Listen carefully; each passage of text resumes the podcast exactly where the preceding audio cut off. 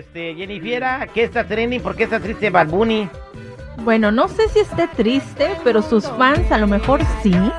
Y es que después de toda la polémica que estuvo alrededor de Bad Bunny con lo de los celulares y que si eran pues mala persona o no, ¿qué creen? ¿Qué? Que actualiza la biografía de su Twitter con el mensaje me van a extrañar y puso su perfil de Instagram privado. O sea que si ahora quieres agregarlo, le tienes que mandar una solicitud a aquellos que pues, lo quieran seguir. ¿Cómo ven? ¿Qué estará pasando? ¿Será que ya se retira? Esperemos. Dijo que en el 2020... ¿Qué es qué? Esperemos. Bueno, Esperemos si a que ti qué, no te gusta esa música, a miles de personas llenaron estadios No en todo el porque mundo. está muy estresado. Yo me preocupo, preocupo su salud. Ah, sí, sí, pues yo también. O sea, él Sí, dijo o sea. que el 2023 ni lo busquen, ni lo contacten, ni le hablen, ni lo saluden, porque él se toma el año libre. Sí, sí. Está súper estresado mentalmente de todo lo que trabajó. Yo así me Ujú. mentalmente me preparé desde, la- desde que anunció.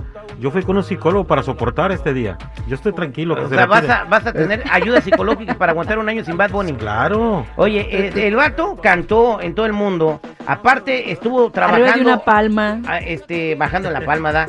Eh, eh, tu- tuvo que lidiar con el presidente de México para decirle que todavía no puede hacer el concierto gratis en el Zócalo, sino hasta el 24. Hizo una película que se llama Bullet Train, que creo que ahorita está en Netflix si la quieren ver. Trabajó demasiado sin parar. Aparte, estuvo haciendo gira con la WWE en la lucha libre. Mira, este, este anuncio que hace Bad Bunny, para mí se me hace algo muy barato, como lo hizo cuando dijo que se retiraba. Y el año pasado se volvió la gira mundial más taquillera, este, que recaudó más dinero.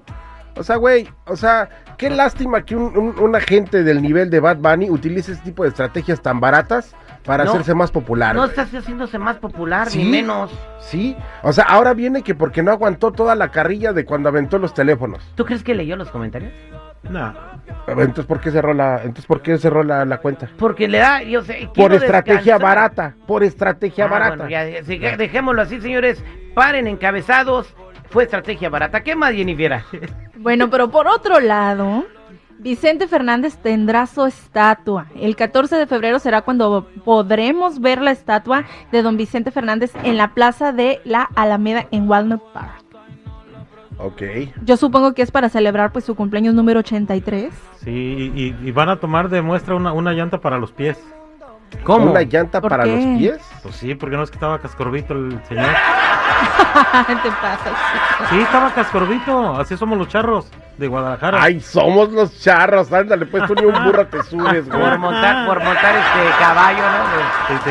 Bien merecido, don Vicente Sí, Fernández, no. que Los Ángeles fue uno de los lugares donde llenó más conciertos y tuvo más éxito, donde la gente lo quería más.